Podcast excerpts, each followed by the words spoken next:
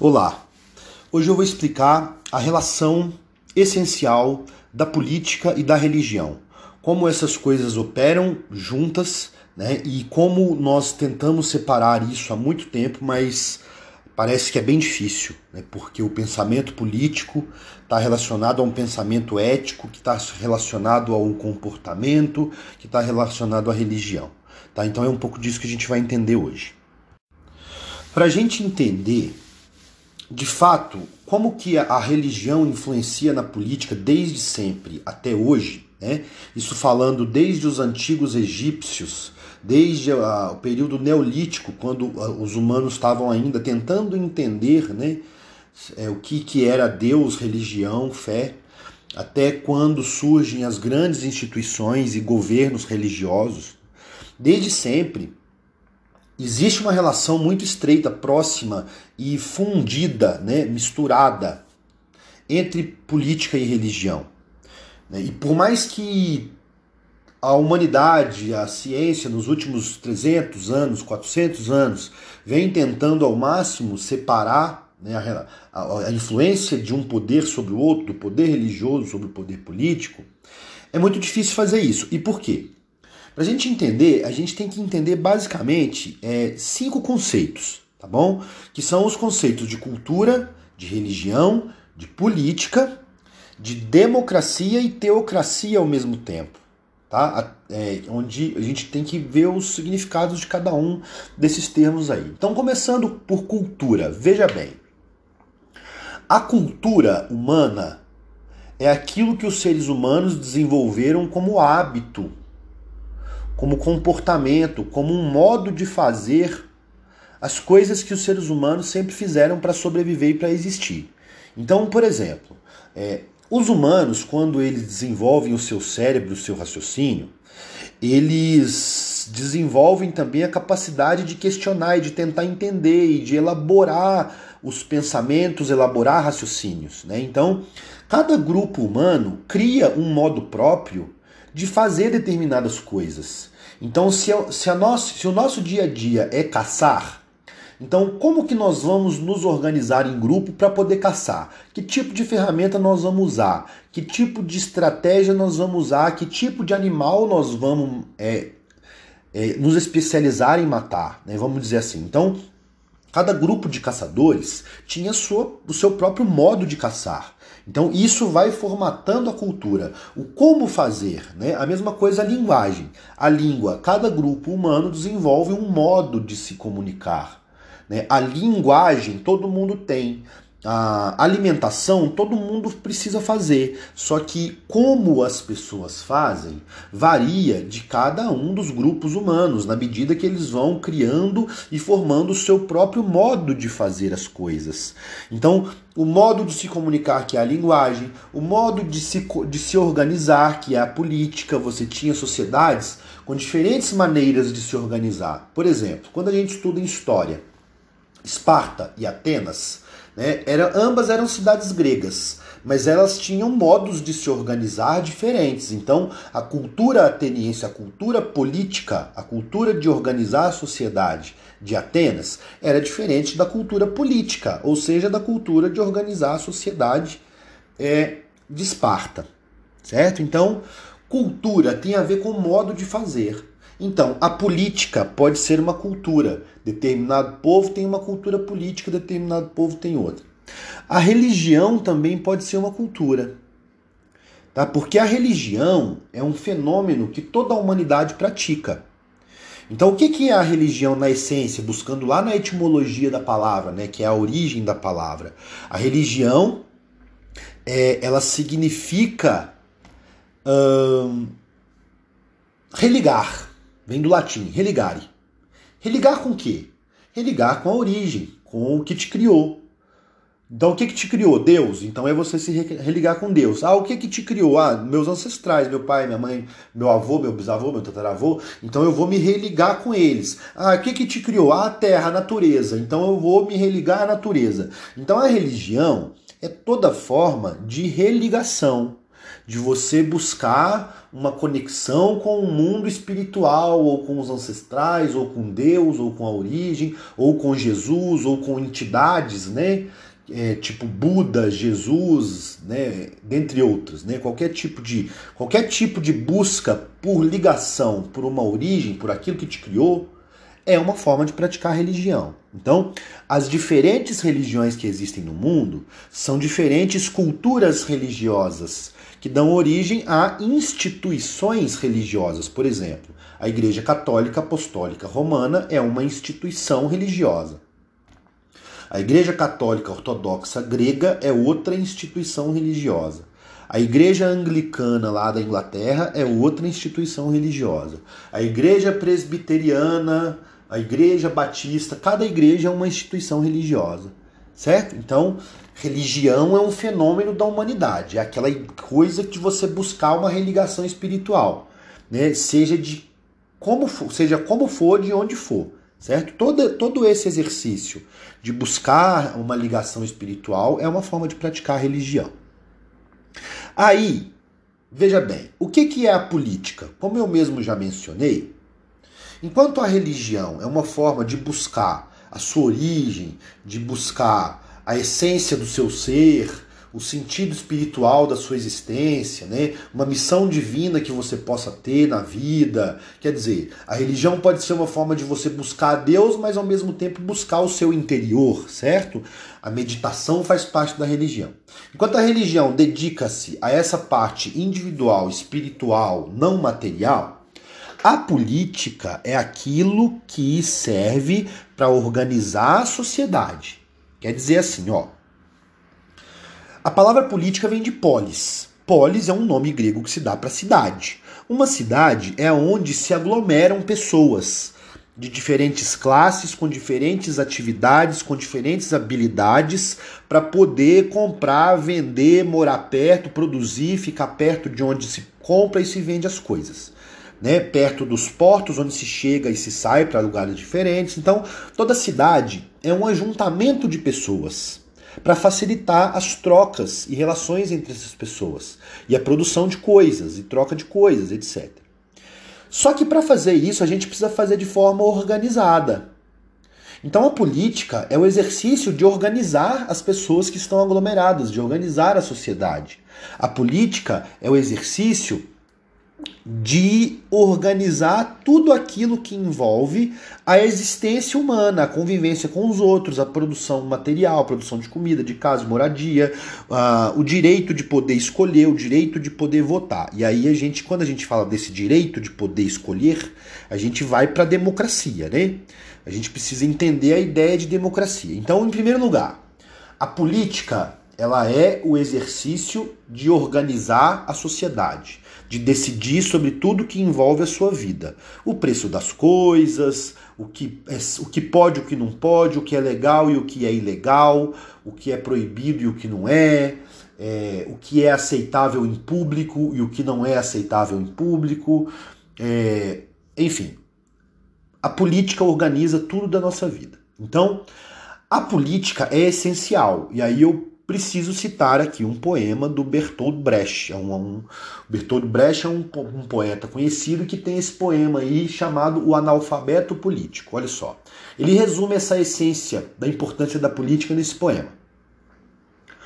Eu vou narrar, tá? O pior analfabeto é o analfabeto político.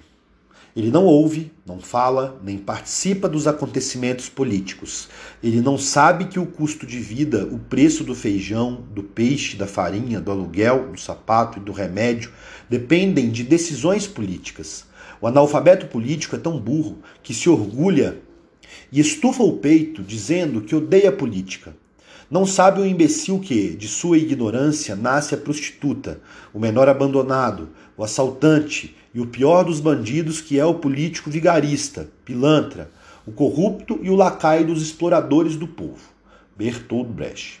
Então, política tem a ver com você ajudar a escolher e decidir sobre a organização da sua vida. E aí é o seguinte: vai ter um determinado momento, um determinado lugar da história, no caso em Atenas, que as pessoas vão falar assim: olha, não é justo que só os patrícios, só os donos de terra, só as pessoas que pertencem a essas famílias tradicionais aí possam votar, possam mandar, possam ter cargo político, possam se eleger, se possam ter poder para alguma coisa. Por que que nós, que somos pessoas, cidadãos, trabalhadores, pagamos impostos, né? Por que, que a gente não pode participar das decisões? E aí, lá em Atenas, vai ter um movimento que vai instaurar um novo modelo, que é isso que chamamos de democracia. Tá bom? Então, a democracia é quando o povo, né, demo significa, significa povo, participa do poder. Mas como assim poder, professor? A decisão. No caso da democracia nossa aqui atual, né? A, gente, a gente vota em alguém para governar para a gente. Então é a democracia representativa. Ó. Então a gente não vai lá e decide o que vai fazer, o que não vai fazer. A gente escolhe alguém para decidir por nós. Tá? Lá em Atenas era direta, porque era só uma cidade, você tinha ali algumas centenas de pessoas, né, a sociedade inteira, então eles conseguiam se reunir todo mundo participar diretamente das decisões. Como nós vivemos em sociedades com milhares, milhões de pessoas, não dá para fazer a democracia direta. Não em grande escala, tipo para o Estado, para o país, uma cidade grande como São Paulo. Então tem que ter a democracia representativa, que é aquela onde eu voto em alguém que vai decidir por mim. Certo? E aí, a democracia representativa, ela depende que as pessoas entendam um pouco de política. Sabe? Porque senão o que vai acontecer é a teocracia. Antes da democracia existia a teocracia. E o que é a teocracia? A teocracia é a ideia de que o governo tem que ser feito por Deus, pela vontade de Deus. Por exemplo, lá no Egito Antigo, né, como está aí o exemplo aí da. Né, você pode buscar aí na, na internet aí teocracia, vocês vão achar imagens mostrando o Egito Antigo. Porque o faraó era um deus ou um descendente direto de Deus. Então, se o faraó governava e o faraó era Deus, significava que era um governo de Deus, pela vontade de Deus. Só que qual é o problema? O problema é que qual religião está certa? Qual religião vai governar hoje, no século XXI, onde em um país como o Brasil você tem várias religiões aqui dentro? Lá no Egito Antigo, há 5 mil anos atrás, ok, não existiam outras religiões, não existia fonte de conhecimento, de informação, não existia livro, quase ninguém sabia ler e escrever. Então as pessoas acreditavam naquilo que quem era mais forte e a maioria falava. Então uh, os faraós diziam que eles eram deuses e que, por serem deuses, a vontade deles prevalecia e que eles eram donos de tudo, e inclusive usava isso para praticar escravidão sobre povos inteiros. Então, o problema da teocracia, do pensamento teocrático, é quando você faz as regras, as leis da sociedade baseado nos seus princípios religiosos. Quando você tem uma sociedade que tem uma religião só, e todo mundo acredita nas regras daquela religião, ok, até dá para funcionar. Mas em um país como o Brasil, que tem várias religiões e tem pessoas também não religiosas, né, que são assumidamente não religiosas, agnósticas ou ateus, né, comunidades de ateus, cientistas, etc. É, quando você impõe a vontade de uma visão religiosa, você faz leis pensando na sua religião, então você está excluindo todo mundo que está fora da sua religião. E aí você passa a criminalizar todo mundo que vai contra os dogmas da sua religião. E aí as pessoas que não são da, da sua religião se tornam seus inimigos. Então, se a gente voltar para a história, Todos os governos tiranos, escravizadores, exploradores que existiram nas sociedades antigas, eles eram baseados numa ideia de teocracia, de que o governo é de Deus. Por exemplo, né, os egípcios, se você procurar aí uma, uma pirâmide egípcia, você vai ver os sacerdotes no topo da pirâmide, tá? Sempre, porque os sacerdotes são eles que falam em nome de, dos deuses ou de Deus. Então o que eles falam é verdade. Né? Só que cientificamente não dá para garantir que eles falam em nome de Deus. Falam em nome de qual Deus? Do Deus deles? Beleza. E se eles forem governar para pessoas de outra religião? Eles vão governar em nome do Deus, eles vão ouvir o Deus da outra religião ou vai continuar sendo o Deus deles? Né? Então, da Idade Antiga, passando pela Idade Média, quem era estava lá no topo da pirâmide da Idade Média? O clero, a igreja, né? obviamente, porque a igreja dizia que detinha a vontade de Deus. Então a vontade de Deus prevalecia porque os governantes representavam a vontade de Deus e os exércitos estavam fazendo o que precisava fazer porque era a vontade de Deus, quando o Papa abençoava um determinado exército que apoiava a igreja, por exemplo. Então você tem o uso do pensamento religioso de um jeito totalmente apropriador da política. Então, quer dizer, se a política tenta organizar a sociedade baseado no que é melhor para todo mundo, quem diz o que é melhor para todo mundo? Numa teocracia, quem diz o que é melhor para todo mundo são os sacerdotes, são as igrejas, são os líderes religiosos, seja de que lugar que for. Pode ser igreja aqui, pode ser uma instituição islâmica lá na Arábia Saudita, né, ou hindu lá na Índia, ou budista em algum lugar da Ásia. É, mas governar, exercer a política com o pensamento religioso sempre leva ao ódio e à opressão e à perseguição dos outros. Porque religi as religiões tendem a seguir uma ideia de que só ela tem a verdade, de que ela é a única verdadeira. É claro que tem, nem todo líder religioso acredita nisso, né, gente? Nem toda instituição prega isso né, absolutamente. Tem muitas religiões, líderes religiosos que são tolerantes com as outras religiões. Por isso que existem religiões no Brasil. Né? Existe uma certa tolerância. Mas quando o pensamento religioso vai ocupando a política, aí fica muito perigoso. E é por isso que existiram os filósofos iluministas. O iluminismo é quem vai trazer essa ideia de que tinha que separar a igreja do Estado, tinha que separar a religião da política. As pessoas não podiam ficar fazendo as leis baseadas em, em religião. Por quê? Porque começou a surgir os protestantes. Então, os católicos, que estavam, o clero que estava junto com a nobreza que governava, né, que antes era só a igreja católica, começam a perseguir os protestantes. E aí os filósofos, sejam protestantes ou ateus, começaram a falar: não, peraí, qual o problema de ter outra religião, de, de acreditar em Jesus de uma forma diferente? Né? E aí os iluministas começaram, com base na ciência, a propor a ruptura entre a teocracia e a democracia. Então são os filósofos do iluminismo, que depois vem a Revolução Francesa e, e fortalece isso, que consolida uma ideia de que não, precisamos separar as decisões políticas do pensamento religioso, porque senão a gente vai prejudicar quem tem outra religião ou quem não tem religião nenhuma. Né? Como é que as pessoas vão fazer leis que decidem sobre a vida das outras pessoas baseada em dogmas religiosos, em verdades religiosas, em crenças religiosas, em interpretação da Bíblia? Né? Então a, interpretação da Bíblia é livre, você pode interpretar de várias maneiras uma mesma coisa. Então a gente não pode fazer disso uma lei que pode levar alguém para a forca, que pode levar alguém para a guilhotina, que pode condenar uma mulher à fogueira baseado num achismo, numa crença religiosa. Não, precisamos mudar isso aí. E é aí que nasce a ideia de Estado laico, tá bom? Então, então para finalizar, ó, guardem essa palavrinha aí, ó. Estado laico. O Estado laico é aquele que governa, que faz as leis, que julga as pessoas que não cumprem as leis, sem se basear em religião, sem se basear em crença religiosa. Pelo menos deveria ser assim, né? Nos países que têm Estado laico de verdade, um juiz não pode ter influência religiosa nenhuma, de nenhum lado. Porque se ele estiver julgando alguém que é de outra religião, o pensamento, a crença religiosa dele vai influenciar e ele vai prejudicar o outro. Ele não vai ser de fato justo, como ele deveria ser, por exemplo. Né? Um político, quando vai fazer uma lei, ele não pode fazer uma lei pensando de acordo com a religião dele, porque senão ele pode fazer uma lei que pode prejudicar pessoas de outras religiões. Então a mistura entre política e religião não pode ser direta. Porém, a religião é uma fonte de ética. Isso não significa que a religião é uma coisa ruim, viu, gente? Cada um tem a sua.